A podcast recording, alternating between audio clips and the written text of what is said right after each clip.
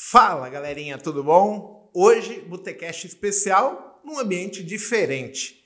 Eu vim aqui falar com meu amigo Felipe Vela. Seja muito bem-vindo ao Botecast, tudo bom? Fala pessoal, fala Igão, obrigado pelo convite. É um prazer recebê-lo aqui. Ótimo, cara. Prazer te encontrar de novo, né, cara? Minha história começou lá atrás com você. Pô, legal. A gente já vai contar um pouquinho. Estamos aqui também com o Igor Monteiro. Tudo bom, Monteiro? Fala, turma. Sejam todos bem-vindos aí. Mais um Botecast no ar. Só vem. Galera, eu estava pensando assim, o Felipe Vela, ele há algum tempo se certificou analista, mas quando eu cheguei na Clear Corretora, ele foi um dos clientes que foi para Las Vegas comigo, né? E hoje ele trabalha no meio de corretora e eu convidei ele para mostrar um pouquinho para gente e falar sobre como que é a corretora em si de uma maneira que a gente, cliente, não, não conhece, não sabe, né? O, o, o Vela trabalha hoje numa corretora que mexe muito com o institucional e, o varejo também está introduzindo. E assim, a, a, gente sempre fala, né, de olha o lote, o grande player, não sei o quê, e aqui tem o grande player. E, e, a gente vai querer falar um pouquinho disso e muito mais. Vela, queria que você contasse um pouquinho para o pessoal aí, um pouco da sua história, né? Como é que você conhece o mercado financeiro? O que, que te transforma ali de um trader para estar tá aqui hoje em 2022 sendo analista técnico na mesma profissão que a gente aqui? Cara, vamos lá. É, eu comecei, eu tava até conversando aqui off com o Monteiro, né? Eu comecei em 2010, cara. Meu primeiro, até achei minha, minha primeira boleta esses dias aí. Comecei, tive o primeiro contato com o mercado via fora da DVFN. Na época, eu acho que muitas pessoas tiveram esse primeiro contato. Era muito difícil ter salas ao vivo, né? E a primeira, a primeira sala ao vivo, inclusive, que eu assisti foi a de vocês. É, na época, eu acho que vocês estavam na, na Rico e foram para Clear, uma coisa assim, né? E, e, aí eu fui com vocês, teve aquela promoção, é o que você falou, né? Teve a promoção da, da, de Las Vegas, eu já operava um pouquinho grande na época ali, e a promoção era para quem comprava pacote de corretagem. Eu, eu acho que eu consumia metade dos pacotes de corretagem na Clear na época, então eu ganhei. E aí de lá para cá, cara, é, na verdade sim, me apaixonei pelo mercado desde quando eu entrei, e sempre quis trabalhar do lado de cá. Então, no início eu, eu queria tirar CA, ser, ser mais a parte de consultoria e tal, nunca tive a in interesse de vir para frente das câmeras, né, de ser analista, de sala ao vivo e tal. Isso acabou aparecendo por uma necessidade do, do outro lugar que eu trabalhava, e aí eu acabei me certificando analista. E eu sou um cara desenrolado, falo bastante, né? Você percebeu pra caramba, eu falo Sim. pra caramba, né? Então, um cara bonitão, tem uma presença assim boa, você, pô, e aí, cara, no, no começo eu fui jogado pra frente da câmera, assim. E aí eu acabei gostando e desde 2020, acho que vai fazer, vou fazer três anos aí que eu apareço, assim, mais na frente das câmeras, né?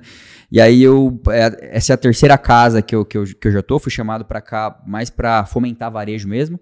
É o que você falou aqui, é, hoje nós temos um foco muito mais institucional, né? Quais as casas que você trabalhou? No, na XP ali, né? Via Põe no Bolso, né? Não diretamente na XP, mas via Põe no Bolso.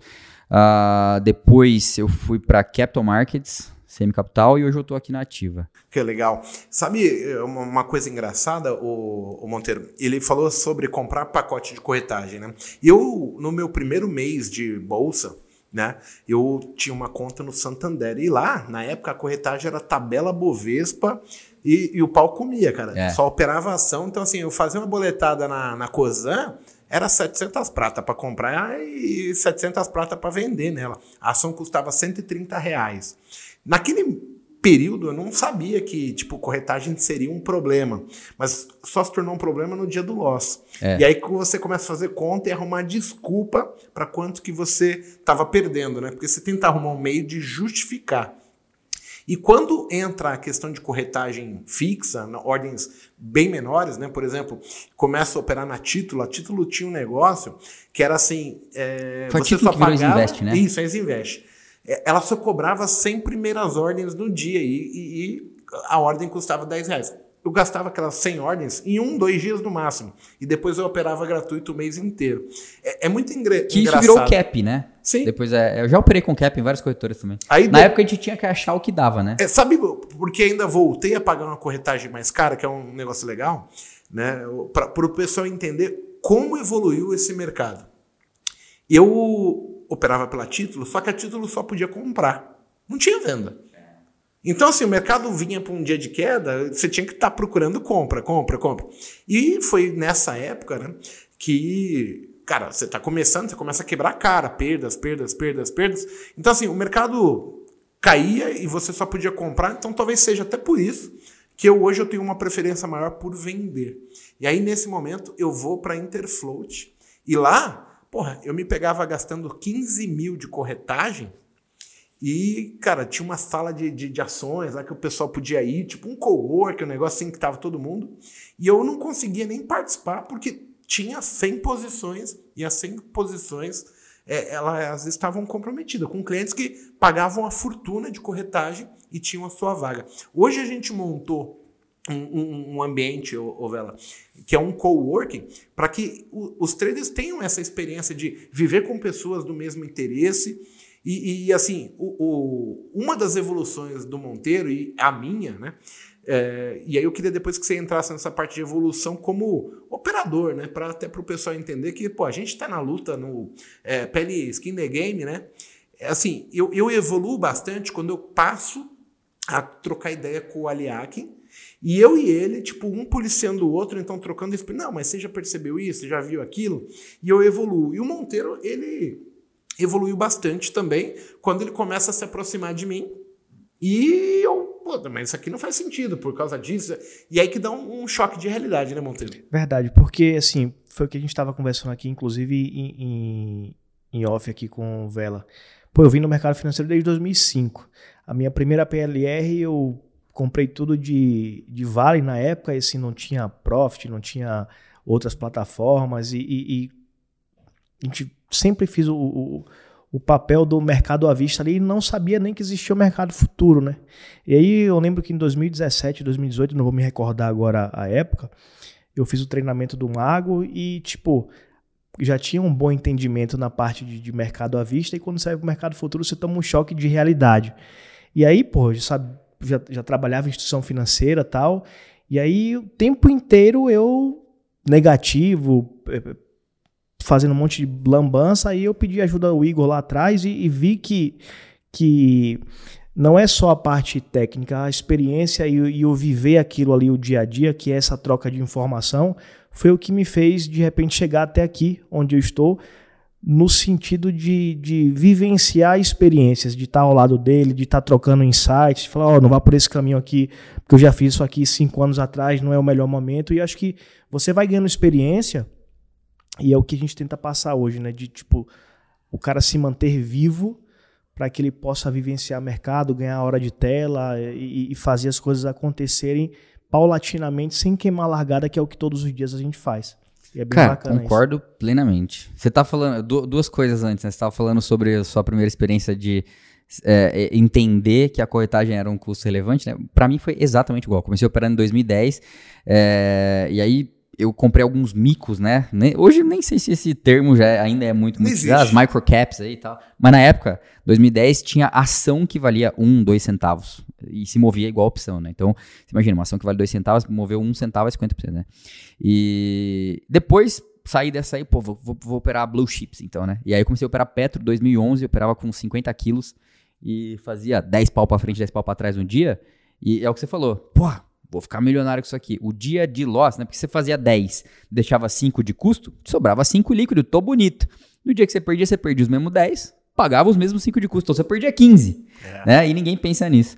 E hoje a gente já, pô, o mercado evoluiu muito aí, a gente tá aqui.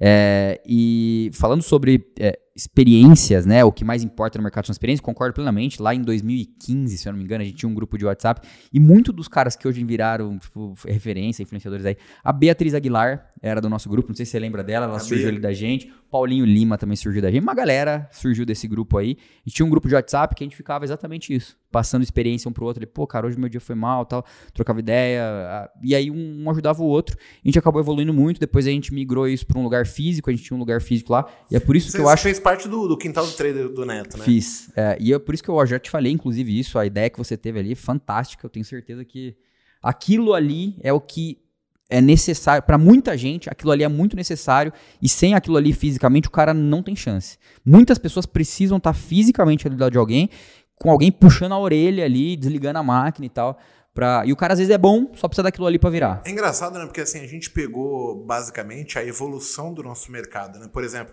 quando eu vou para Clear ali em 2014, a gente foi para Las Vegas no, no, setembro de no feriado de, de setembro de 2014. Porra, dia memória, 7. hein, bicho? sim, sim. É, porque eu lembro, porque foi quando eu fui contratado ali para. Não, foi setembro de 2015. É, eu acho que foi 2015, 2015 né? Que aí eu fui contratado pela Clear. E ali naquele momento, a Clear, também corretora, ela dá uma inovada, fazendo uma promoção, fazendo os clientes se aproximar dos analistas, dos, eh, dos ídolos, né? Do, do, do povo que assiste é, as salas de trade. Né? Então tava, tava eu, tava o Rafi, o Góis, o André, o Aliakin. É, então, assim, puxa trazer o público para mais perto sempre foi é, uma questão importante, porque a gente torna muito mais humano, mostra que é real a coisa. Né? Hoje as pessoas têm a oportunidade de, de, às vezes, falar com você, escrever com você, mas ela também tem a oportunidade de ir lá no Cork de sexta-feira e tomar uma cerveja e, e, discutir sem compromisso. Tipo, pô, se eu fiz essa besteira, não, aqui eu acertei.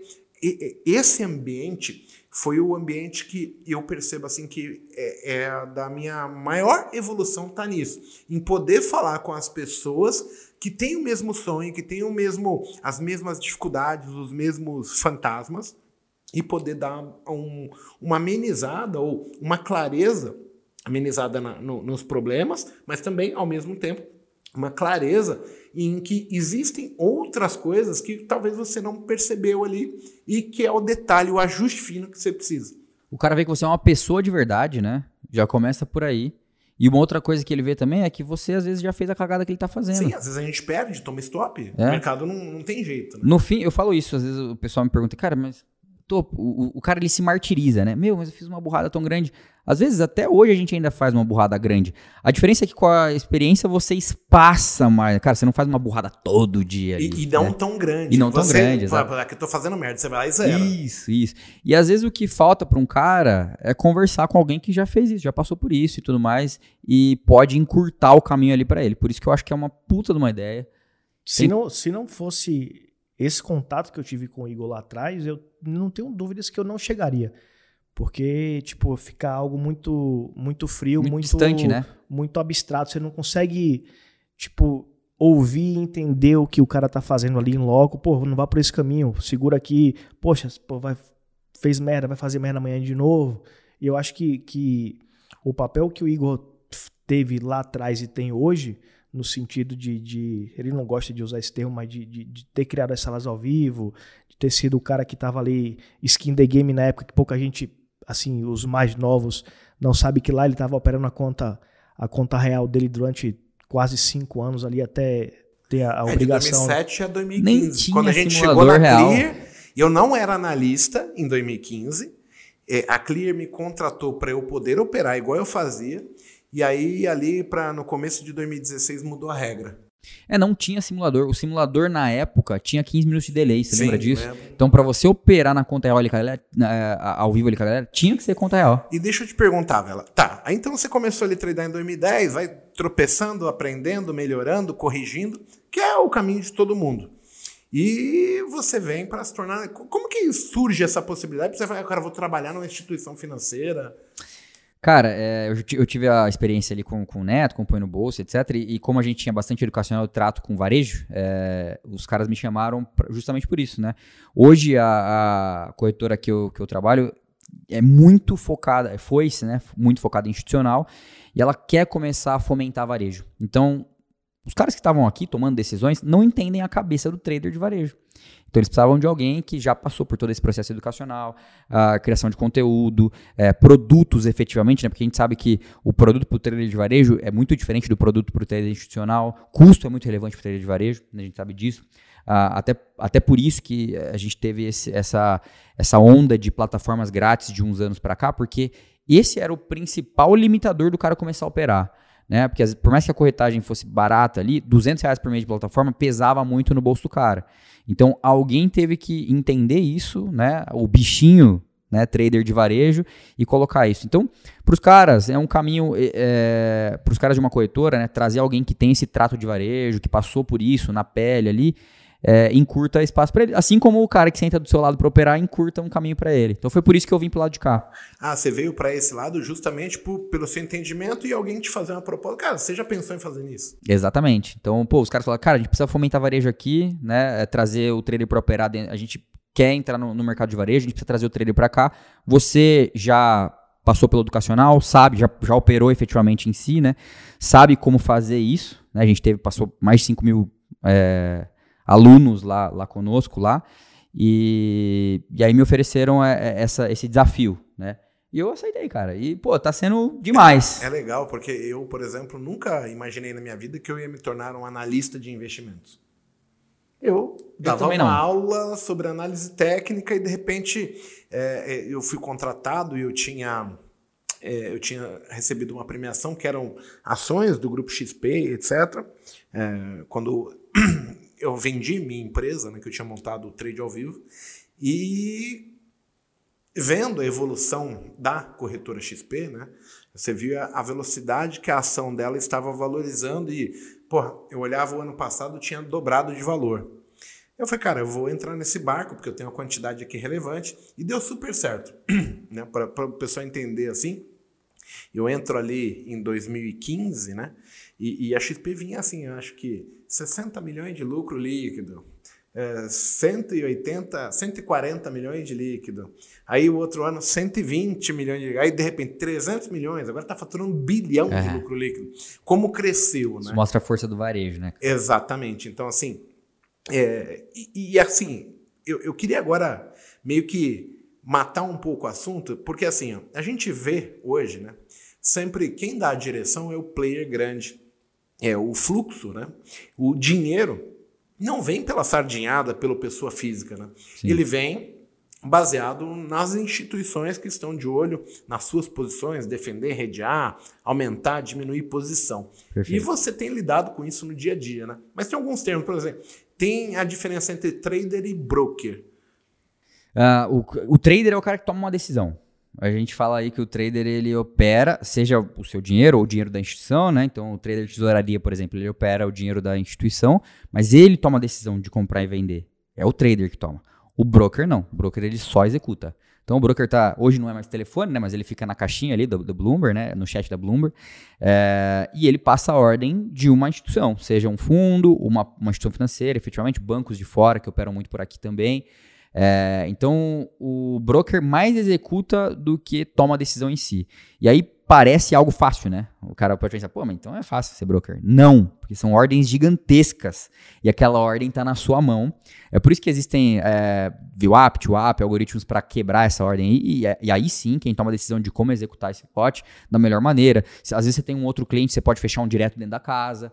Uh, e aí, obviamente, isso fica um spreadzinho para casa ali, entre outras coisas. Então, existe a arte de ser trader e a arte de ser broker. São coisas diferentes, correlatas, digamos assim. São parecidos. São parecidas, de qualquer maneira você executa uma ordem, mas como trader, você toma decisão, você decide comprar ou vender.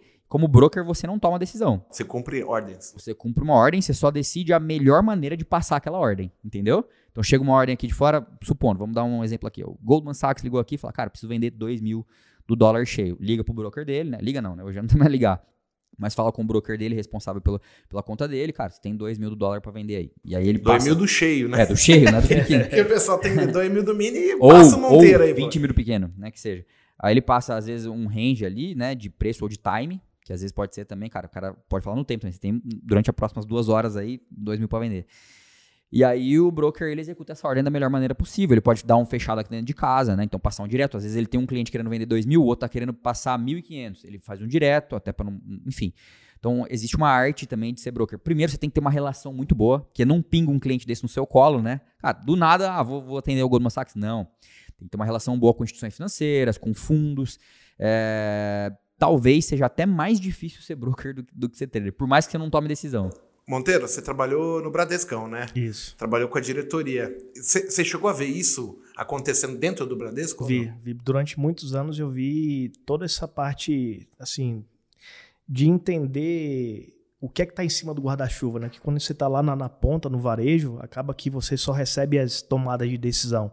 Quando você está no, no, no, topo da pirâmide, você vê as decisões sendo, sendo elaboradas e sendo executadas. E aí acho que você consegue. Assim, hoje eu trago uma experiência muito grande assim, e, e um senso de, de, de, de, time, de tempo, de saber o que eu posso fazer, onde eu posso fazer, justamente pelo, pela experiência que eu tive lá atrás de ver grandes executivos tomando decisões, seja ela internamente e entre si o que, é que o, o, que o Vela acabou de falar aqui, de repente um direto, para quem não sabe, é de, de repente pegar o Goldman e o Santander, tipo, vender dois aqui e comprar dois ali de outro e, e entendendo esse, esse quem é quem no mercado. E eu acho que isso me ajudou muito no sentido de, de não da parte técnica, mas da parte da, até da sua vida mesmo, de saber lidar com, com, saber lidar com pressão, de saber tomar uma decisão. E eu acho que isso ajuda no sentido que você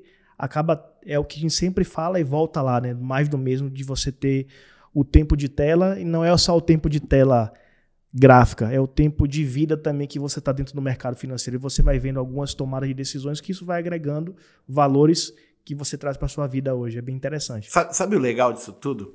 É que assim, a gente vive mundos totalmente diferentes, né? Quando a gente pensa em varejo e institucional. Por exemplo, o varejo, se o cara falar assim, cara, você vai pagar corretagem, o cara esperneia, chora.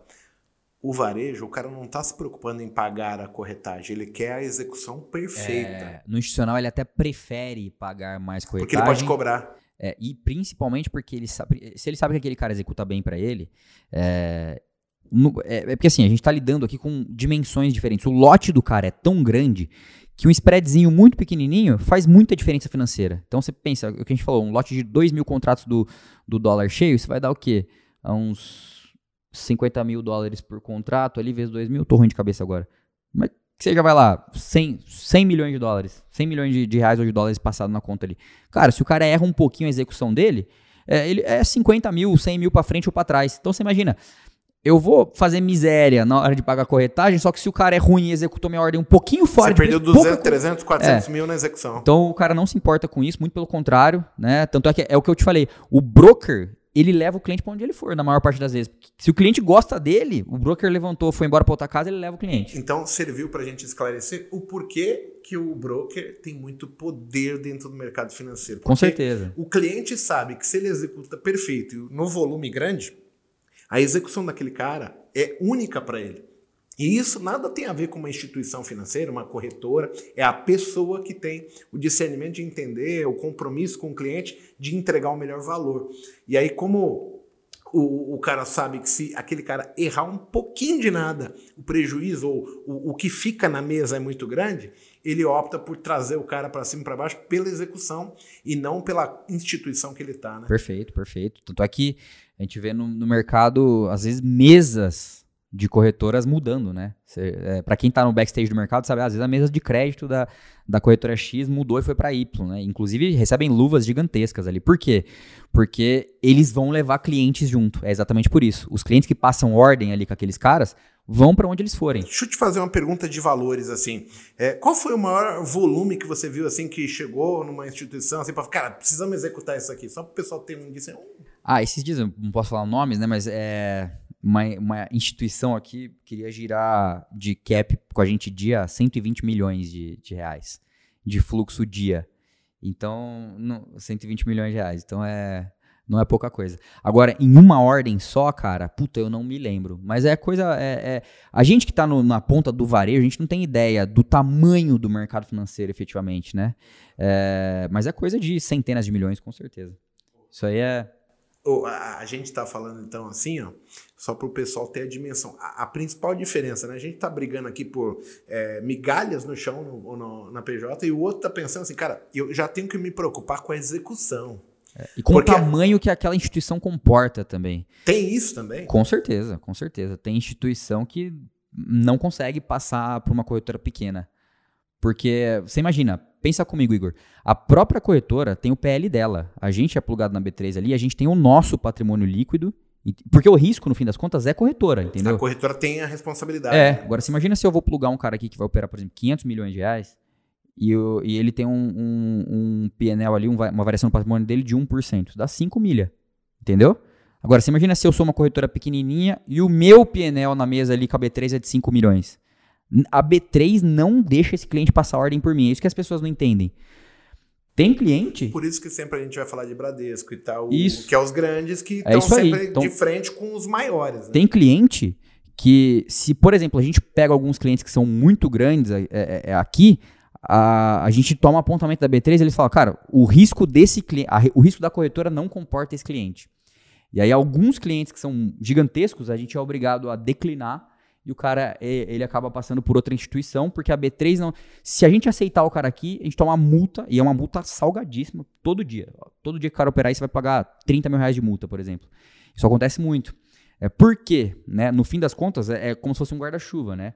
É, o- as pessoas nem veem isso, mas o, o cliente, né? O risco não é do cliente, né? Quem absorve o risco do cliente é a corretora. Né? Então, se você ficar inadimplente, é a corretora que absorve seu risco. Por isso que um cliente desse, ele traz risco para a corretora. Aí, se a corretora ficar inadimplente, é a clearing e depois, e assim por diante, né? Então, por que a B3 não deixa? Porque se a corretora, se esse cliente é tão grande a ponto de colocar o, o PNL da corretora em risco, vai chegar na B3 essa Deixa eu, te faz- é, deixa eu te fazer um- uma pergunta só. A, a corretora, então, ela é obrigada a ter um, um valor depositado em algum lugar para É. mostrar que ela Alo- segura a, a bucha. Margem? É igual Alocar margem. É, é que margem. alocar Não, é, não, é, não é como se fosse, não. É, é literalmente isso. A corretora tem uma margem. Então, para ela crescer, ela tem que ir aumentando as garantias. Então, assim, a gente trabalha num, num mercado teoricamente seguro por, por essa exigência de risco. Perfeito, exatamente. A B3 é, exige que a corretora é, tenha um capital em margem ali, né? É, não é exatamente como, como o mercado de varejo, mas é muito parecido. É, e se a gente quiser absorver um cliente desse tamanho que eu te falei, a gente tem que aumentar a nossa margem. É, é literalmente igual. Ou então a gente tem que ter uma contraparte para esse risco. É, o, o- aí é um pouco mais técnico, mas o cliente ele pode entrar como um cliente de repasse. E aí quem assume o risco dele é o banco custodiante e não a corretora. Então é, a PJ ali tem um, um banco que é custodiante do capital dele e ele vira a contraparte do risco e a corretora deixa de, de tomar o risco do cara. Aí tudo bem. Outro dia a gente tava conversando com um amigo do C6 Bank, né? E aí ele f- tava com a pendência, tipo assim, nove da noite, porque os caras não tinham subido as garantias, depositado o dinheiro pro Bacen e, e, cara, quando der meia-noite e um, vem a multa. Não tem como ficar. E aí tava uma correria danada, porque, tipo, o, o dia inteiro os depósitos como garantia não estavam chegando pro Bacen. Uma loucura da porra. O cara tava sendo pressionado, porque, assim, é, é muito caro, né? Fugir dessas regras. Então, o Bradesco, imagina o tamanho assim do. Você pega o Bradesco e o Itaú, que são os maiores bancos aqui. É, o Itaú, se eu não me engano, é a maior instituição Maior financeira da América instituição Na Latina. América Latina. É. Então, assim, imagina o tamanho do volume de garantia que, que tem que se ter Ah, para se é, avaliar essas, essas operações, né? E a gente sempre vê, cara, todo dia Itaú e Bradesco estão no índice, estão no dólar, fazendo giro fortíssimo, né, cara? É, e as pessoas acham na realidade.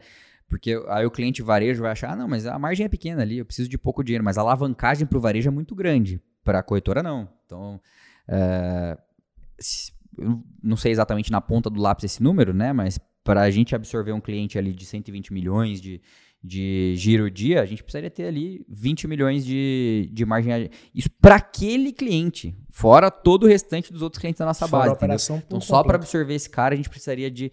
Então, é, é complexo. São coisas que, quando a gente tá na ponta do varejo, Não a gente faz nem pensa, ideia. Não tem ideia. Outra coisa que o pessoal fala, né, que, que assim, acho que legal a gente comentar, é, assim, a gente tá falando um pouco do trade, depois vou querer que você esclareça um pouco sobre quais, quais são os processos né, que o cliente percorre aqui dentro da, da corretora, mas pensa só, pessoal, a gente sempre tá falando de tape reading, fluxo e tal, mas tava falando com o Vela aqui, cara, a- os grandes players, eles dividem bastante as suas ordens e, e tem um objetivo. Explica pro pessoal um pouco isso, porque assim, eu tenho entendimento, já falei, mas você que está trabalhando aqui intrínseco dentro, vendo o dia a dia, vai conseguir explicar de uma maneira melhor para o pessoal. Cara, então, normalmente o, cliente institucional, né, ele não olha nada técnico para tomar a decisão dele. Então, um fundo, por exemplo, é, o que as pessoas não entendem, por exemplo, um fundo.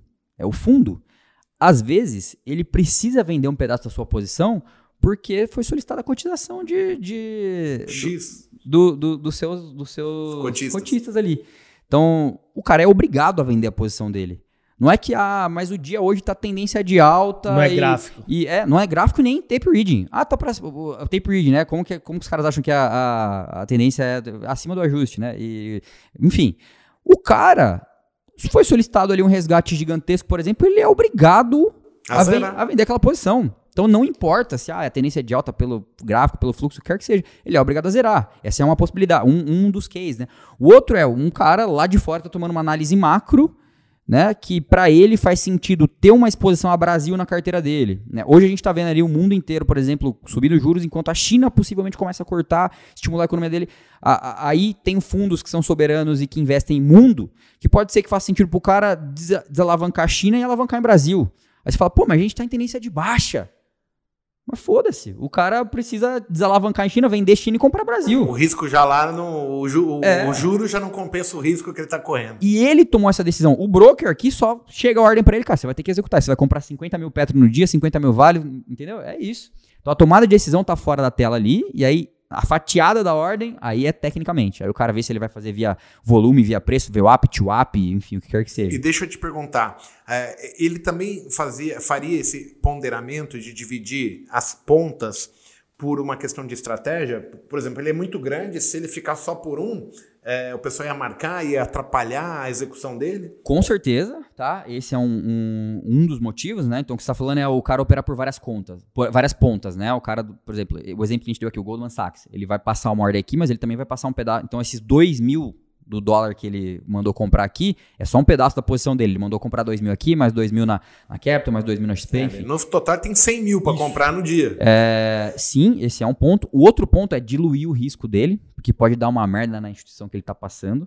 entendeu? É, Então, e aí ele se fuder. Isso. Então, se eu tenho 20 mil contratos pra passar e o cara ali fez uma merda na execução da minha ordem, eu tô fudido. Agora, se eu diluo meu risco, eu pa- passo 2 mil pra você, 2 mil pra ele, eu tô diluindo meu risco, tá? Um errou, os outros 19 dão uma apagadinha no, Perfeito. no. Isso aí. E o terceiro ponto é realmente relacionamento. Então, às vezes eu quero manter relacionamento com vários brokers diferentes de várias casas. Faz sentido pra mim, porque se de repente eu tô aqui, eu tenho relacionamento com um broker ah, da ativa, e aí esse cara saiu e, e eventualmente ele foi pra uma outra casa, só que fina- é, é, a condição comercial daquela casa que ele foi não é tão favorável pra mim. Só que só aquele cara é minha relação comercial, e aí eu tô fudido. Então o que, Então que eu ele faço? mantém um relacionamento. Tenho relação com você, tenho relação com o Monteiro, que tá na, na Keto, tenho relação com. E quando a gente fala em relação, essas instituições se encontram, o, falam, negociam, sabe? É, fazem esse relacionamento estreito mesmo? Com, com certeza. Os caras saem pra tomar cerveja. Né? Direto aqui, ah, tem que tomar cerveja com o cliente. É o cara do fundo e nego de fora, vem visitar corretor e etc. Tem, é, no fim das contas, a gente acaba esquecendo disso, mas o mercado é feito de pessoas. Então, do lado do fundo lá, a tomada de decisão é macro, mas o cara que liga ou passa pela caixinha, porque não tem liga, ligar mais, pro broker executar, é uma pessoa. E ele é quem escolhe o broker que vai executar por ele. Entendeu?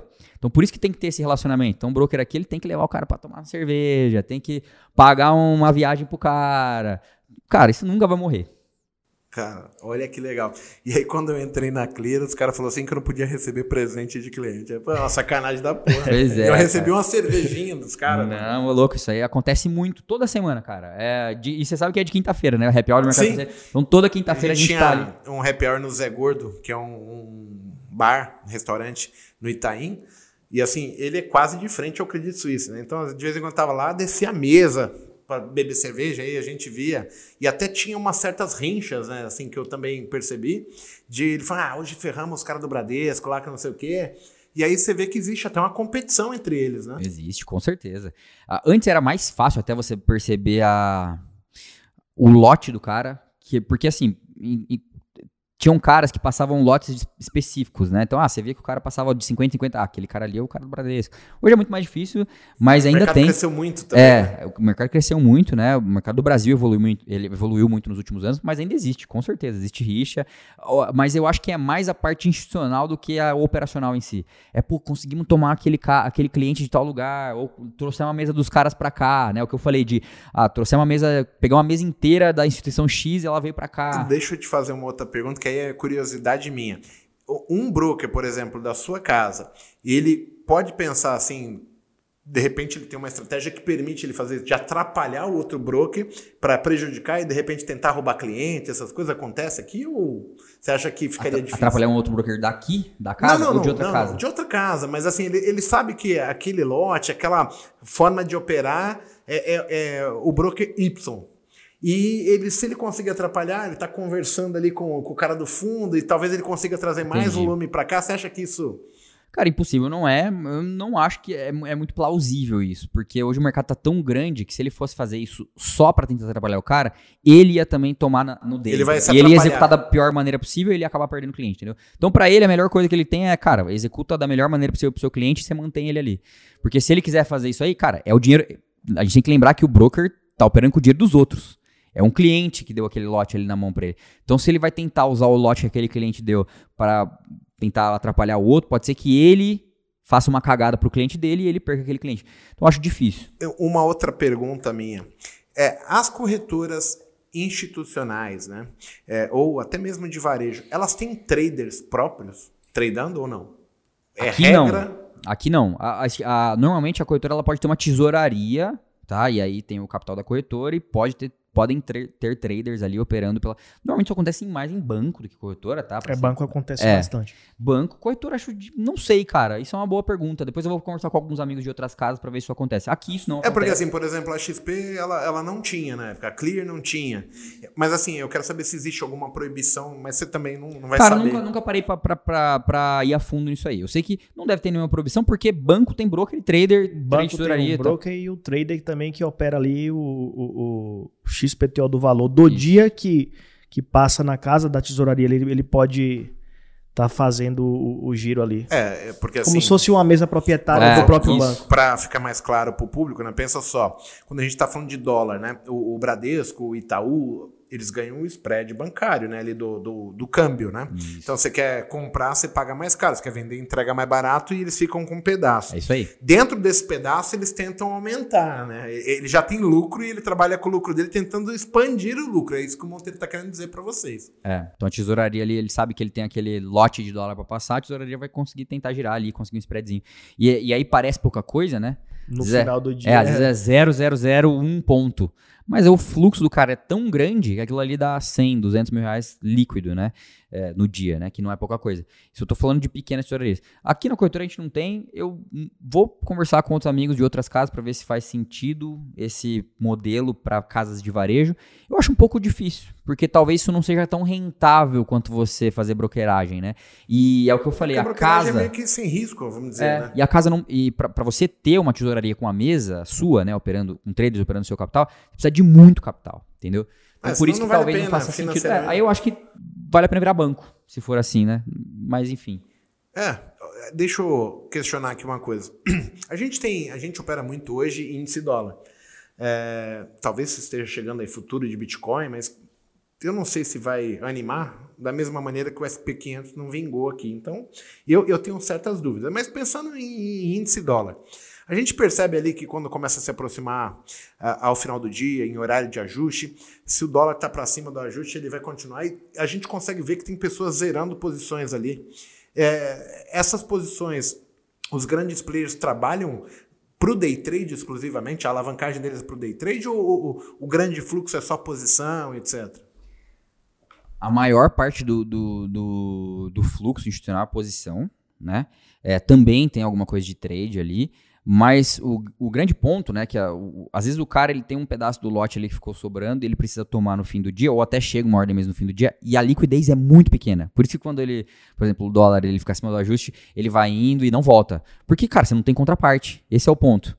Uh, então não é que ah, o cara vai ter que zerar. Não, às vezes você não tem contraparte. Ou você precisa zerar, ou realmente precisa montar uma posição e não tem contraparte. Aí então, ele tem que ir tomando o Ah, o cara vai ter que tomar. Se ele precisa tomar aquilo ali, ele tem que tomar. E outra, às vezes a tesouraria ou até o cara tem que stopar. O, o broker mesmo tem que stopar a ordem de um, de um institucional. Se o cara ligou aqui, ah, toma 10 mil dólares, ele liga na, na, na pós-ajuste e fala, meu, vai ter que stopar aquela posição lá, porque mudamos aqui.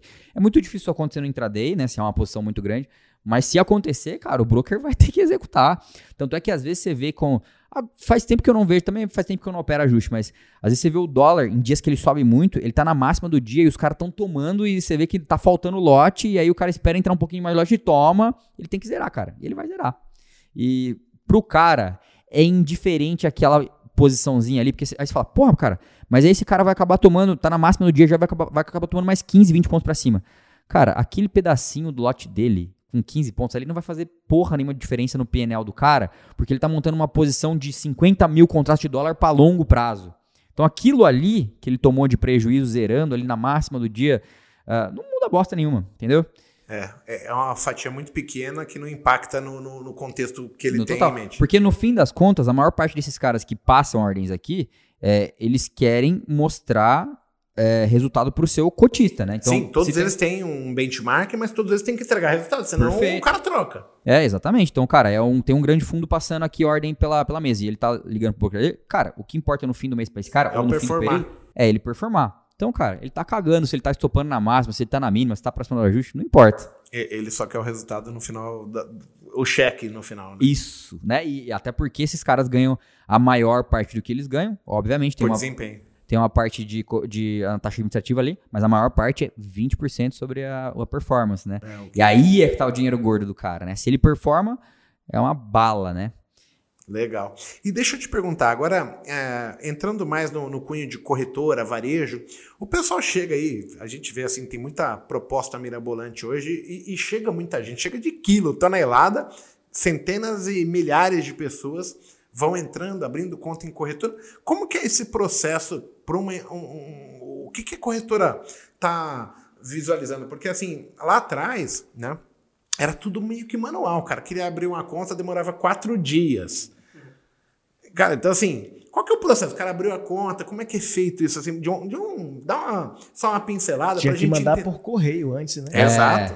Não, eu, já, eu já sou da época que não tinha mais correio. Eu mandei na título por correio. Mas na época que, é, que, que eu comecei, na época que a gente operava efetivamente, né? O processo era manual até do setor de cadastro da corretora, né? Habilitar a conta do cliente para operar BMF, habilitar a conta do cliente para operar Bovespa, setar o risco do cara, a margem, li, liquidez, a alavancagem, perdão. Era tudo isso manual. Hoje é tudo automatizado, né? Então, o fluxo é, se cliente é captado via, normalmente, ou, ou ele chega para o influenciador, né? Indicado para o influenciador, ou via Lead, é, mídias campanha. sociais, Google, Facebook, etc. Ele é impactado, cai na, na, na área de cadastro.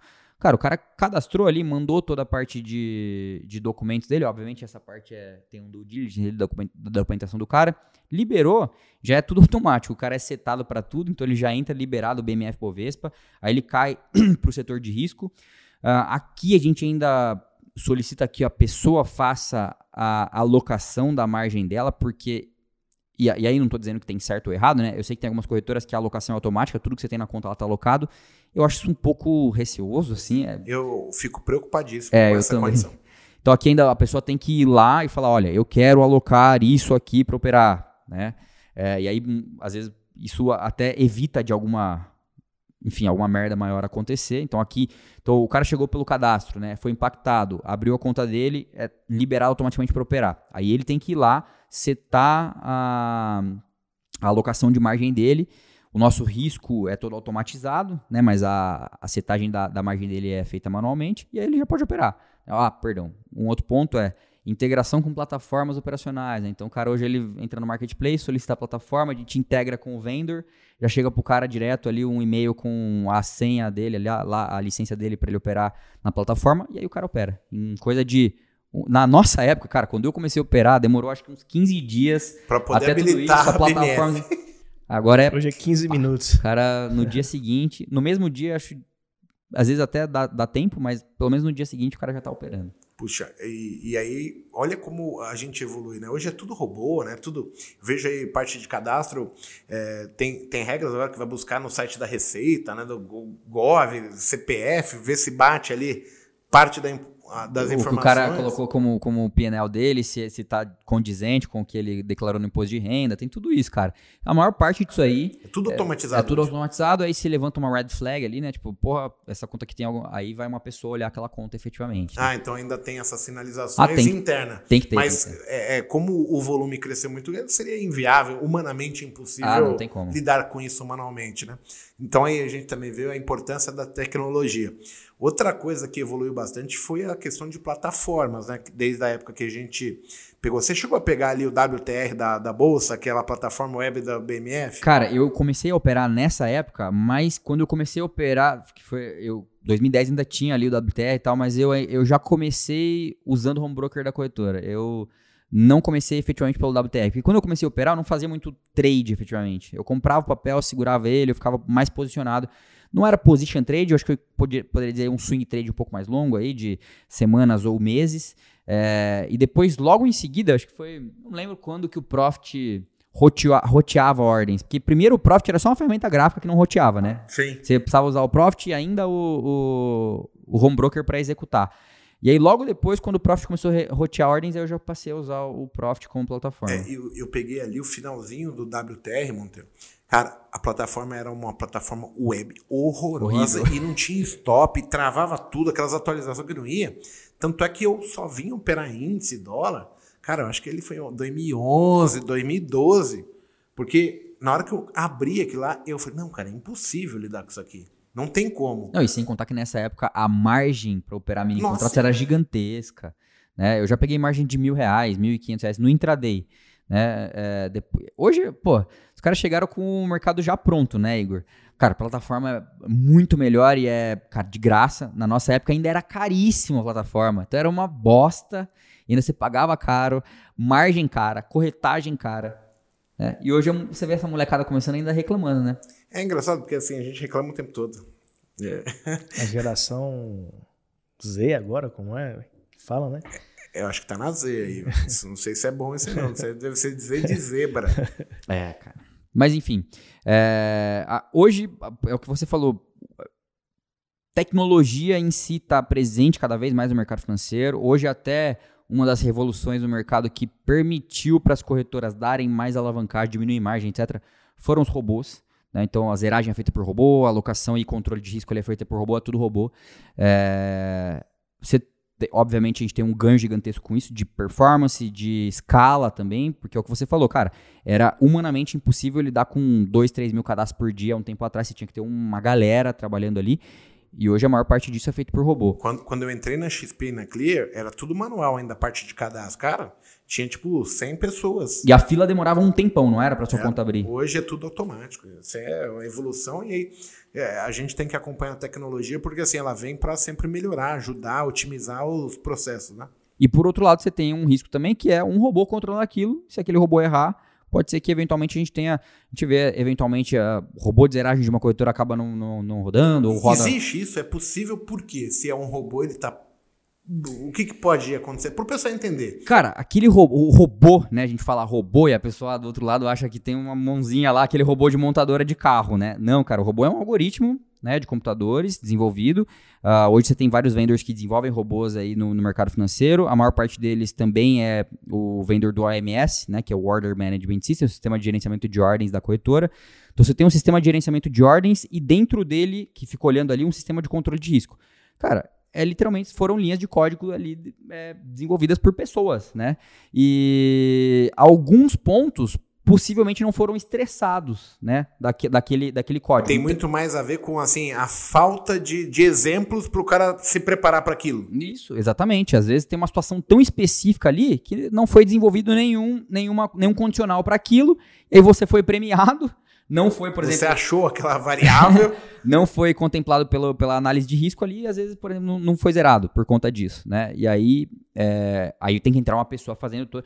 É por isso que a gente tem, por exemplo, falando sobre risco específico, a gente tem trenches, né? Então você tem um robô de risco que faz isso, e depois você tem as mesas de risco que fazem a zeragem. Você tem duas mesas depois do robô. Então o robô é o que zera a maior parte das pessoas, passou por aquilo ali, alguém tá sempre de olho para ver se tá ah, tudo tem certo. sempre um humano olhando ainda. Então, on- antes, quando você precisava ter, vamos lá, vamos lá para ter 3 mil clientes operando, você tinha que ter uma penca de gente fazendo controle de risco olhando para uma tela. Isso. Hoje você tem um robô que faz o controle de risco e uma ou duas pessoas só de olho ver se esse robô tá fazendo o trabalho dele bem feito. Entendeu? Pô, olha, olha que engraçado, Monteiro. Porque assim, a gente que tá ali pensa que tem alguém olhando. Não, na verdade, assim, é uma regra é, 0 ou 1, né? Se tem, libera, É, você acha que foi um cara que te zerou, né? É, não Porra, foi. esse cara me zerou. Não, não foi ninguém. Foi um robô que te zerou. é o, o código ali que está programado para fazer aquilo, né? Então, é, a- a- a- Deixa eu te perguntar uma outra coisa assim. E aí, você também tem que perguntar alguma coisa pra ele, senão você não fala, filho. Ah, vou perguntar no final aí a questão de Las Vegas, mas deixa mais pro final aí que eu vou perguntar. Não posso falar nada, vou comprometer É, o o que é Igor. feito em Vegas fica em Vegas, cara. O Igor não, mas eu vou comprometer um outro amigo nosso que hoje tá casado aí, foi com a gente. Ó, a, a gente tá falando desses robôs, né?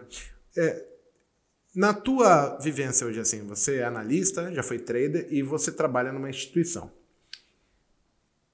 Que tipo de risco os clientes hoje estão expostos que eles não compreendem? Por exemplo, é, muitas pessoas trabalham às vezes alavancado demais, com uma exposição demasiada, apenas se apoiando na ideia de margem de garantia que eu tenho depositado na conta do corretora. Né?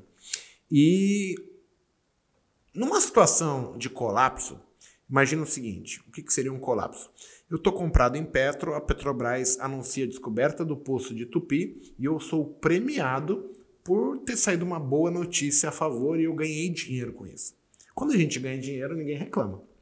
Mas um, um, um daquelas linhas miúdas do contrato é, de, de que a gente assina ali hoje, dá só um chequezinho, aceito todas as vertentes ali, está dizendo para a gente no contrato dos bancos, corretoras, instituições financeiras, que eu estou ciente do risco de mercado. O que, que é o risco de mercado? É eu tenho benefício se a notícia vir a favor de eu ganhar, mas se ela vier contra, eu aceito perda. E tenta, na sua visão hoje, explicar isso para as pessoas entenderem. Tá, vamos lá. É, e não precisa nem ser algo tão extremo assim como uma notícia de Petrobras. Né? Pode ser um movimento bastante forte que aconteceu ali no intraday. E aí, vamos pegar esse caso aí que a gente estava falando sobre o robô de zeragem. Né? O robô ele foi setado para te zerar com 70% ali de prejuízo do seu patrimônio. É, mas assim como você, tem outras milhares de pessoas operando dentro daquela casa. E aí, eventualmente, sai uma notícia durante o intraday, ou nem uma notícia, vê um fluxo vendedor grande ali no mercado. E aí, aquele robô começa a estopar essa galera inteira né? E só que o book de ofertas ele não tem ordem para comportar o stop de todo esse povo. Então você acaba tomando ali um slippage ou às vezes nesse caso nem é um slippage mesmo, o robô só tem liquidez para te zerar um pouco mais para baixo. E ao invés de você tomar aquele 70% que está escrito ali no seu contrato, né, que você seria zerado com 70%, você acaba tomando o risco de mercado que é o que você falou.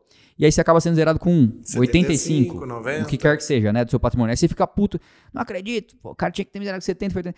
Mas na realidade, cara, esse é o risco de mercado, né? Aconteceu ali uma distorção, tá? O movimento ele veio muito forte e não tinha liquidez para executar todas as ordens. E aí a gente pega uma casa que tem, isso a gente está falando aqui em uma escala pequena. Agora pega as casas aí de varejo que são as mais conhecidas aí que tem centenas de milhares de clientes operando, né? Pensa, você tá numa balada. E aí essa balada ela tá com overbooking. A balada era para 500 pessoas e tem lá mil pessoas na balada. Se tá tudo bem, todo mundo consegue sair pela porta ali, né?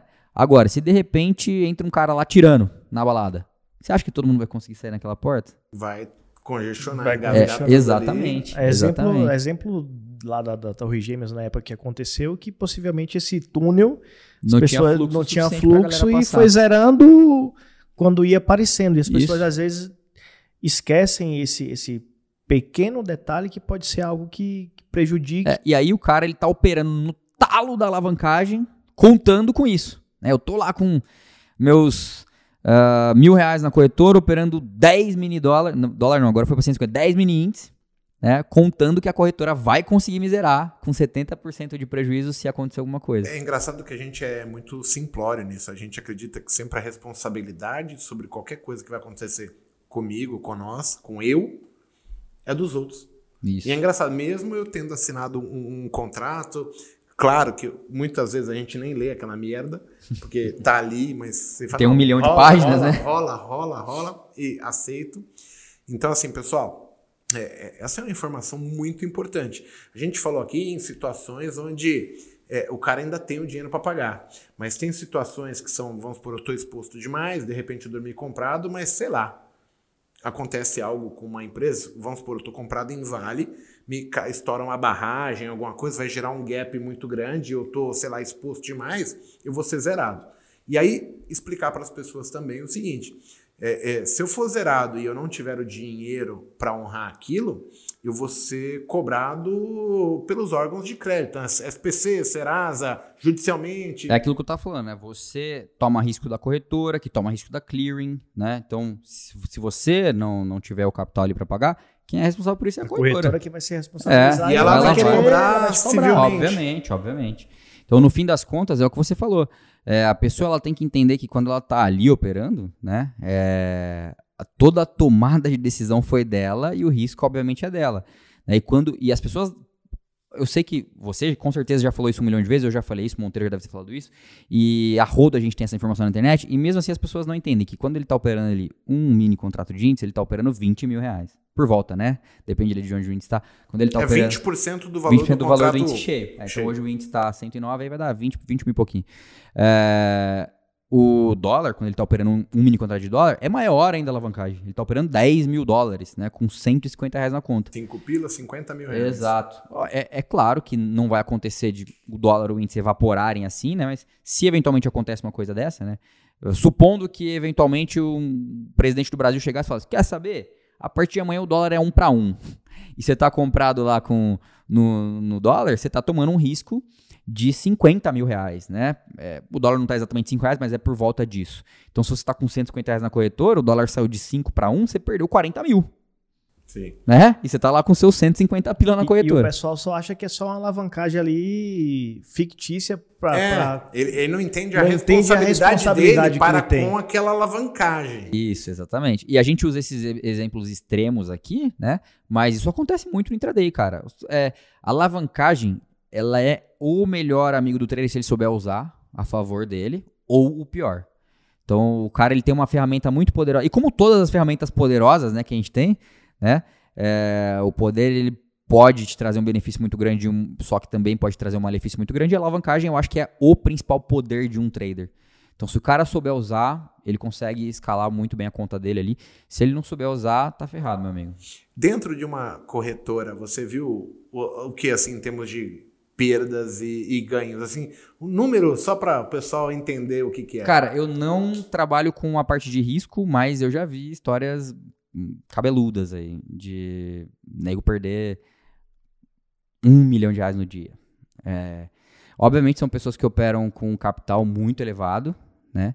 É, um exemplo claro sobre isso, tá? É, dia do Wesley não. O dia do. Não sei se você se lembra, o dia do impeachment da Dilma lá, que o cara cancelou o impeachment da Dilma. Você lembra disso? O bigode lá? Morão, esqueci o nome né? dele. O Paco não, foi lembra o... bem desse dia. Uh, esqueci o nome dele. Essa tá na ponta da língua. É, Marcel. Esse cara aí, o, bigo, o bigodudo lá, que o Eduardo, Eduardo Cunha tinha saído por um dia lá da, da presidência da Câmara, o cara assumiu a presidência, cancelado o impeachment. Cara, naquele dia, por exemplo, né, o dólar ele, o dólar e o índice ambos, né, o dólar ele fez um movimento tão forte para cima que não deu tempo e, e, naquela época, obviamente a gente está falando aqui sobre a evolução das tecnologias, né? Naquela época, você imagina, hoje em 2020, o 2022, os robôs de zeragem estão super avançados, né? Naquela época. Ainda tinha muita gente que estava no manual ainda. É, então você imagina, como é que zera? O dólar é de leilão em leilão. 120 pontos, mais 120 pontos. Cara, que teve nego ali de entregar apartamento naquele dia foi brincadeira, né? É, tem um amigo nosso que naquele dia ali. E eu, eu também tava vendendo em dólar aquele dia. Eu dei sorte, cara, que eu fui. Eu consegui ser executado na primeira zeragem ali. Depois eu parei, porque ninguém sabia o que estava acontecendo. Foi tudo muito rápido. Não sei se você tava operando esse dia ou não. Foi tudo muito rápido. E a gente teve um amigo especificamente que ele, cara, naquele dia ali. Ele, ele, porque é muito louco, porque a corretora não consegue te zerar. Você tenta, liga. É, e aí você fica bravo com a corretora e ela tá sofrendo o mesmo problema. Exato, não tem liquidez, porque ela, cara. Porque é, você é um cliente, você imagina, tem milhares de clientes na mesma situação que você e não tem liquidez. Como é que o cara te zera? Né? E o que, que, ele faz? Aí ele não tem como te ajudar e você não tem como se ajudar. E você fica ali na frente da plataforma vendo o seu PNL ali, o lucro, o prejuízo. Caraca, tô perdendo lá, sei lá, uma penca de dinheiro que eu nem tenho. Naquele dia ainda deu muita sorte que o dólar voltou, né? O cara cancela o impeachment, não cancela o impeachment e tal. E esse cara, ele tava perdendo, acho que se eu não me engano, eram uns 280 mil reais no dia. Nesse dia, um amigo nosso. E ele acabou ainda fechando positivo por conta de tudo que aconteceu. E ele não conseguiu zerar a ordem dele. Ele fechou positivo porque voltou tudo. Que a, como a, a, o prejuízo dele foi muito grande frente ao valor da conta, a corretora travou, ele não conseguia mais operar. E ele acabou saindo positivo porque Maranhão, voltou tudo. Valdir Maranhão, Maranhão. Isso, Maranhão. Valdir Maranhão. Ele deu muita sorte que voltou tudo, porque ele, ele com certeza, se ele, na verdade, sim, ó, se ele pudesse ter zerado, ele tinha perdido dinheiro. Que ele ia ter, ah, tava perdendo 280, voltou pra, sei lá, 50 pau pra trás, sem, ele ia zerar. Mas como tava travado, porque ele não conseguiu operar mais, a corretora travou tudo, né? Ninguém conseguia, na verdade, esse dia, né? Todo mundo. Ele acabou ainda fechando positivo. Ficou pendurado e deu sorte. E você pode ter certeza, sorte. esse cara nunca esquece disso. Claro. Não é da vida dele. É, cara, é, uma vez, a situação não é nem parecida. É, a gente tava operando ali o crash de 2008, né? E o subprime, não sei o quê. Aí teve um, uma quebradeira, né? Que assim, aí começou um zum, zum, zum de manhã que o Unibanco ia quebrar. Cara, o Unibanco abriu menos 40% Nossa. no dia. Aí, imediatamente que abriu o, o, o, pregão, já veio o comunicado da Bolsa falando assim: a Unibanco anuncia recompra de ações. O dono do Unibanco, ele matou no peito aquela queda do dia porque ele já estava fechado com o Itaú. Ele é esperto. Ganhou muito dinheiro com isso, com certeza. Ah, sim, mas ele matou no peito. Então, assim, cara, abriu o pregão, uma ordem de um milhão no book. Cara, os bancão, JP, acredito, em cima, assim, voraz, 400 quilos, 500 quilos, batendo, e o cara só, pô, mais um mais milhão. Um milhão. Mais um milhão. Isso é uma ordem iceberg. Mais um milhão, mais um milhão. Cara, aí começaram a ficar com medo, o que, que ele fez? Ele mandou 50 centavos para cima, um milhão na pedra. Aí você começa a ver os grandes bancos estopando. Já voltando tudo. Estopando já. Isso é um ótimo broker fazendo esse trabalho. Isso aí é o broker que decidiu tomar essa ordem via iceberg. Entendeu? Então o cara colocou lá, ninguém sabe o tamanho da ordem desse cara, mas ele tinha lá, vamos supor, passou a ordem para ele, cara, você tem 50 milhões aí para comprar. O cara tem duas opções, ou ele vai tomando durante o dia tal, ou ele sabe que o fluxo é muito vendedor para baixo, ele fala, opa, vou colocar um milhãozinho aqui replicando minha ordem. E aí isso é um algoritmo que faz isso, mas é o cara que toma a decisão de colocar daquele jeito. E isso aí é muito louco. Hoje, poucas pessoas, principalmente varejo, operam via termo. Nessa época, com certeza tinha um monte de gente termada e muita gente quebrou no papel à vista porque estava com, com termo. Alavancagem 4, 5 vezes, aí Isso. o mercado já abre com menos 30 e já estourou 150%. E aí o cara nem teve a chance de pegar a volta inteira. Eu peguei uma época de mercado que sempre foram surgindo modinhas. Teve uma época que tinha nego que dava curso de termo. aí os caras pegaram assim uma época ali de 2006, 2007, que o mercado só subia, cara, fazer termo era uma maravilha. Você alavancava o teu patrimônio na corretora em cinco vezes e, e naquela época não tinha margem, era dinheiro real. É. E assim, cara, enquanto tá subindo, aí você, porra, cada um real era cinco vezes da minha conta, era cinco reais. E tudo subia, né? E tudo subia. Cara, quando veio 2008, meu amigo, que teve de gente que quebrou porque tava nessa pegada, então hoje ninguém fala mais do termo. É, pouquíssimo. É engraçado. Nem sabe, ninguém nem sabe. Você fala pro cara médio de varejo, ele nem sabe o que é termo. É, aí, olha só. É, naquele dia do Unibanco, eu fui descobrir aquela ordem, eu me aproveitei bastante, fiz muito trade em cima daquela ordem de um milhão. Mas eu dei o, o azar de tomar a decisão de ir pro leilão. Cara, eu tava comprado em 5 mil papéis de Unibanco. Na época tava custando, sei lá, 14 reais. Ele tava já, tipo, voltou de 14 para 17 no dia.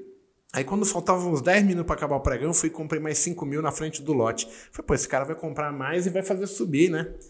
Cara, aí abriu o leilão, o cara mandou 50 milhões de papel ao mercado. Uhum. Cara, eu acho que ficou uns 20 minutos no zero. Nossa. eu falei, mano... E era o meu fim, porque eu tava extremamente alavancado. Eu nunca passei uma situação tão esdrúxula na minha vida que nem aquele dia. Eu falei, cara, que imbecil. Aí, moral da história, ele fechou tipo uns 40 centavos abaixo do preço que eu, que eu tinha pago. Perdi todo o lucro do dia e ainda tomei um, can... nossa, uns calor do mercado. Né? Mas você nunca escesse disso. Isso é experiência. experiência Isso é aquilo que a gente tava falando é mais é cedo de um cara tela, sentado do lado de alguém que passou. Você tá falando uma coisa mais cedo aqui que eu lembrei agora. Quando eu comecei a operar, cara, você tinha que assinar, assinar um termo. Tinha um produto de venda descoberto. Você lembra as corretoras? Você tinha que é, é, aderir à venda descoberto. Porque a maior parte das corretoras não era padrão. Você não podia vender um papel. É, só podia vender se você comprasse. É. é. Então aí eles criaram um produto, assim como hoje tem um produto margem, RLP, tinha um produto venda descoberta. Você tinha que aderir à venda descoberta. Olha que legal. Mais alguma coisa aí, Monteiro? Eu acho que é isso. O cara aí sabe muito antigo de mercado também. E assim, lá atrás, você falando de, de, de venda descoberta, no imposto de renda não tinha nem como você declarar a venda. Tipo, eu vendi uma ação, mesmo que já estivesse na corretora, isso demorou, sei lá, um ano, dois anos para poder o, o, o, o, imposto, sistema se ajustar. O sistema se ajustar às Para falar que você ganhou é. com venda, é, não como, com Como é que eu ganhei com venda? É assim como Uh, bom, a gente pegou a, a gente pegou essa revolução do mercado de varejo aqui no Brasil nascendo, né? E hoje a gente vê outros mercados nascendo também. É, uma coisa interessante, a gente estava falando sobre produtos novos, né? E modinha e tal. Hoje a gente tem a, a, a modinha aí de, de cripto, né? A gente tem é, outros produtos financeiros também sendo criados dentro da corretora. Você estava falando um pouco mais cedo sobre futuros de Bitcoin, né? A gente não sabe se vai pegar ou não, ninguém sabe se vai pegar, mas uma coisa é fato: esse produto vai existir dentro da B3. É, e aí a gente vai entender se realmente isso veio para ficar ou não. Até lá, ninguém sabe. Um, um questionamento meio assim forte é porque, assim, cara, o SP500, que é a moeda mais líquida do planeta, não vingou aqui. Então, nem, aí é que tá. O público brasileiro principalmente o varejo, né, não teve interesse no S&P 500 Tudo. Talvez o futuro de Bitcoin vingue porque o varejo brasileiro já está inserido no cripto. Você tem estimativas, né, porque ninguém sabe, é tudo muito descentralizado ali, estimativas de que tenha talvez quatro vezes mais CPFs que tenham aderência a cripto do que na B3. É engraçado que é tudo é, é, ninguém sabe. É, e é, isso é muito louco. Por isso que eu falo que talvez, né? E não sabemos se vai pegar ou não. Até lá, cara, ninguém sabe o que vai acontecer, né? Mas é mais uma modinha. A gente tá falando sobre esses é, ciclos de mercado, né, que a gente passa. Uh, hoje, o que, que você quer, na B3 ali, o que, que você acha que é a, a bola da vez ali, né? Ainda são os mini contratos? Acho que ainda a gente ainda cara, tá no ciclo. Assim, eu acho que dentro de um, de um contexto, é, como day trade, eu acho que continua bastante igual ao que era lá atrás. Então, assim, você tem apenas um número maior de ações que é possível fazer day trade, com uma liquidez bacana, que dá para todo mundo participar. Os mini contratos estão aí. E uma das coisas que eu acho que a pessoa não, não, não dá muito valor hoje são as commodities. Né? Então, por exemplo, a gente tem feito experiências, backtests com milho, cara, que tem tido resultados bons. E às vezes a pessoa está ali querendo focar só no, no day trade, no intraday. Cara, se ele olhasse um pouquinho mais macro a coisa, ele poderia se dar melhor e participar, ganhar o tempo que ele precisa para, de repente, ele investir o dinheiro, rentabilizar de uma forma generosa o patrimônio dele ou gerar fortuna. Assim, Concordo plenamente. Inclusive, milho, falando sobre milho especificamente, é um contrato barato. Barato. Eu, e particularmente, eu, assim, que, tem feito. Ele é tem, lento, não estressa muito. Não estressa, ele, entendeu? Ele anda bem. Até, é, até para o cara bem. executar a ordem, quem, os mais novos que tem, pô, atrapalha se vai vender ou se vai comprar. Sabe? Eu acho que. Não é volátil, é. né? Não tem essa porradaria e tal. Então, você vai concordo, na manha, é um produto. Tranquilo. Pouquíssimas pessoas falam sobre, né? Você tem diversos produtos. Inclusive, agora a gente tem outros produtos, varia, é, algumas variações de produtos de juros também novas que, que, que vão entrar aí. É, concordo plenamente. Às vezes faz, faz muita falta, né? Assim, é, a, a, falta de informação, né? Porque a, a, própria bolsa, quando eu comecei, ela sempre falou, não, que vamos ter. Cara, mas você não via um, tipo, uma mídia da, da bolsa na televisão, por exemplo, estimulando. Até hoje eu nunca vi. Não, é, bom, por que, que você acha que eles não? É, é monopólio, né, cara? Não tem o porquê, eles não têm essa necessidade. O dia que talvez eventualmente eles estiverem ali coçando, né? Porque hoje, todo mundo que vai executar qualquer coisa pelo Brasil de valor imobiliário tem que passar pela B3. E B3, depois que virou B3 mesmo, né? Que englobou ali BMF, ou CETIP, inclusive, tudo, renda fixa, tudo passa, tudo passa pela, pela B3. Então, não, eles não têm estímulo para se comunicar né, com o público. Talvez, eventualmente. E, e, a gente sabe, né? A gente que está mais tempo no mercado sabe que vira e mexe surge uma, um boato. Ah, agora vai a NYCE vir para o Brasil. Não sei quem aqui no Brasil, né? Uma, uma, acho que ano passado falaram, ah, corretora X vai criar uma, uma bolsa dela. Sabe uma coisa que eu acho que pegaria muito? Se nossos índices eles se tornassem 24 horas. Igual o, o SP500 o SP500. Lá. Então, também já pensei nisso. Sabe por quê? Porque assim, eu acho que o maior crime do nosso índice é ele abrir com gap. É, e aí eventualmente sai uma notícia à noite, é bom, o Wesley Day não teria quebrado tanta gente quanto quebrou. Assim. Porque você estopa no preço que você estava acostumado. Vai quebrar gente que estava indisciplinado, mas o cara que estava com a regra ali não dá aquele pulo, né, cara? Cara, eu concordo. É, eu, concordo. Seria justo. E, e eles estavam assim, estudando há um tempo atrás fazer isso. Sim, não mas. Sei porque não andou. É, mas veja só, até o SP500 a liquidez dele é bem menor à noite. Sim. Mas aí ele só esquenta ali na abertura da Ásia, depois ele dá uma esfriadinha, aí abertura da Europa. Mas, cara, para ser justo. E você consegue ler o, o, o, gráfico em sim, si, sim. né? Pô, vai abrir com um gap de alta de baixa. Quem é que sabe? Mas, cara, isso você... eu acho que é inevitável você... acontecer. Eu acho que é um movimento natural. a gente ficar aberto ali 24 horas. Cara, o nosso mercado é muito ainda de, de, de varejo. É, embrionário. É muito embrionário, né? é. Embora tenha crescido. Cresceu de- muito, né? Ele 300 quase multiplicou 5 por 10 aí, né? É Quando eu comecei a operar, eram 500 mil CPFs. Agora tá batendo 5 milhões, né? Eu acho uma coisa 6, né? Enfim. Mas ele ainda tem é muito pouco, né, cara? 3% da população aí tem conta aberta na bolsa. Então é muito embrionário. Mas eu acho natural chegar nisso, viu? 24 horas aberto aí. Vai Maravilha. nos Estados Unidos, você vê, você vai no McDonald's, Todo mundo os falando de ações, né? gurizinhos, tipo, de É. 15, 16 anos operando.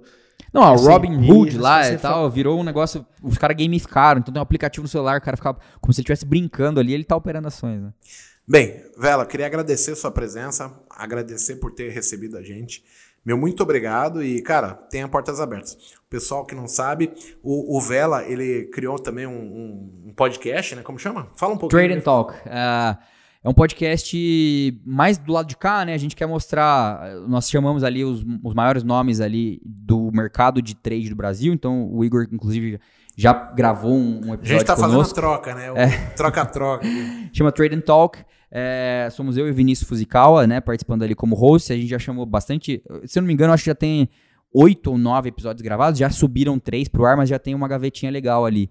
É, e a gente quer mais falar do cara explicando ali qual foi a a- o, lado dele, né? Do, do- de como foi a, a vida dele, o- quais foram as experiências dele, é o que vocês falaram, né? É, o mais importante é a experiência que o cara teve para chegar até ali. E se a pessoa que está assistindo conseguir replicar um pedacinho que seja, né, já é de, de grande valia. Então é isso, a gente está chamando aí os nomes mais importantes do mercado para passar a experiência deles pro pessoal. Cara, quero agradecer. Muito obrigado, Monteiro. Muito obrigado. Valeu, pessoal. Obrigado, Vela aí. Pessoal, muito obrigado e até a próxima semana aí. Valeu!